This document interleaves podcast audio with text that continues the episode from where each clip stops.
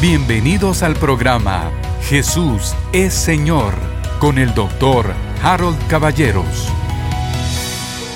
Bienvenidos queridos hermanos, que la paz shalom de Dios guarde su corazón, que la gracia del Todopoderoso sea sobre cada uno de ustedes.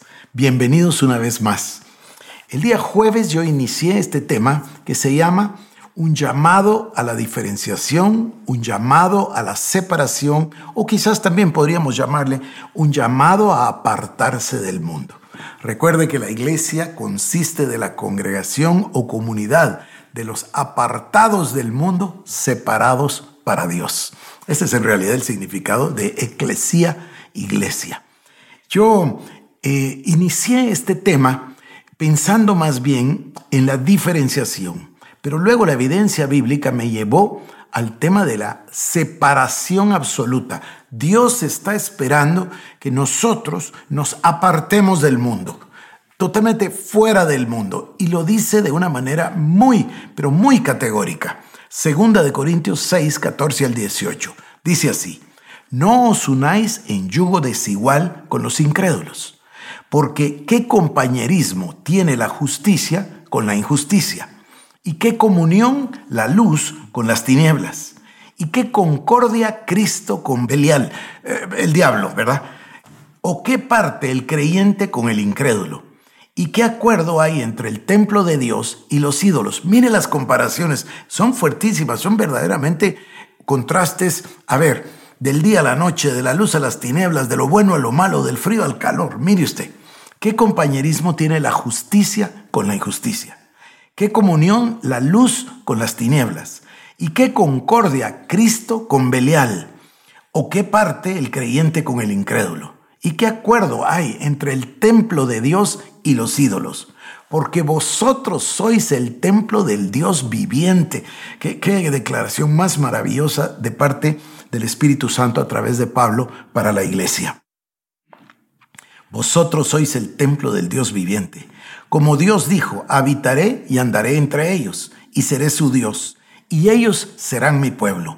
Por lo cual, salid de en medio de ellos y apartaos, dice el Señor, y no toquéis lo inmundo. Y yo os recibiré y seré para vosotros por Padre, y vosotros me seréis hijos e hijas, dice el Señor Dios Todopoderoso. Es un pasaje maravilloso. Yo les he leído en los dos días una serie de pasajes que nos que nos hablan de ser diferentes y de separarnos del mundo. El que se usa siempre, este es el pasaje tradicional, es Romanos capítulo 12, versículo 2. No os conforméis al presente siglo malo, sino transformaos por medio de la renovación de vuestro entendimiento. Fíjese, nos llama a que no nos parezcamos, no nos conformemos, que no seamos como el mundo o como el presente siglo o como el presente siglo malo, dependiendo de la versión que usted lea. La idea es que usted no se conforme a la cultura imperante, sino que usted sea partícipe de la contracultura, porque el Evangelio siempre ha sido y siempre será una contracultura. ¿En qué sentido contra? Bueno, la cultura del mundo y la cultura del reino están en contraste, no se llevan, no tienen ningún punto de acuerdo, están una en contra de la otra. Entonces ahí hay un tema de lealtad. Si usted participa en el mundo, si usted se involucra con el mundo, está siendo desleal al reino. Es interesantísimo, porque a quien le da el ser humano su lealtad, así es como va a cosechar el fruto de su vida. En fin, quiero regresar al, al punto bíblico. Esto es lo que el Señor dijo y este es el plan. Mire, yo se lo leo en Levítico, pero está en el Nuevo Testamento, es lo mismo. Levítico 18, 2 dice, habla a los hijos de Israel y diles, yo soy Jehová vuestro Dios. Y escuchen, no haréis como hacen en la tierra de Egipto en la cual morasteis, ni haréis como hacen en la tierra de Canaán a la cual yo os conduzco, ni andaréis en sus estatutos. Bueno, es clarísimo, ¿no? Ellos venían de la esclavitud de Egipto y Él les dice, no hagan como lo que vieron en Egipto.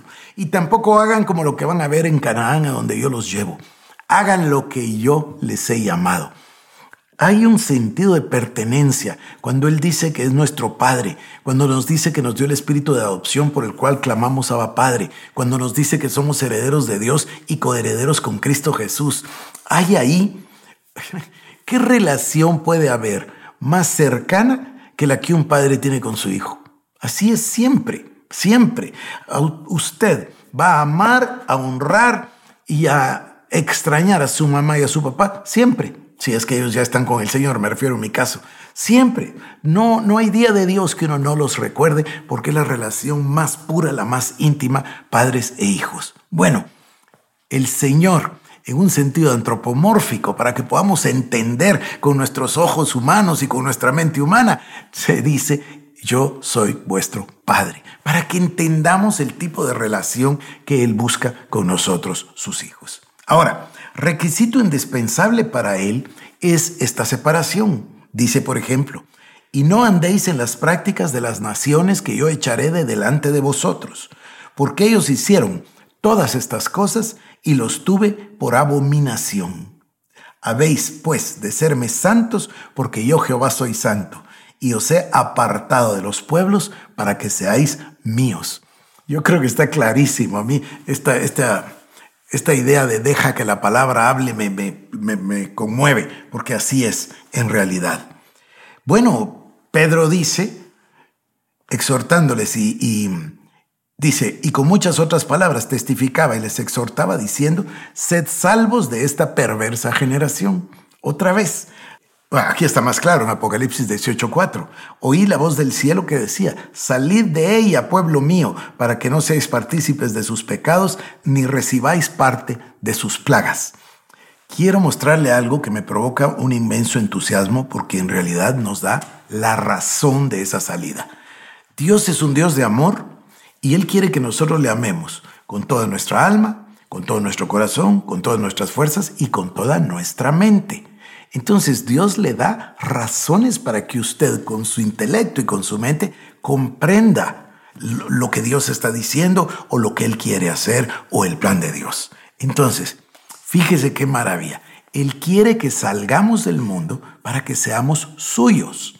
Pero hay una promesa aquí extraordinaria. Oiga el pasaje una vez más. Segunda de Corintios 6 y ahora voy a leer del 16 al 18. ¿Y qué acuerdo hay entre el, el templo de Dios y los ídolos? Porque vosotros sois el templo del Dios viviente.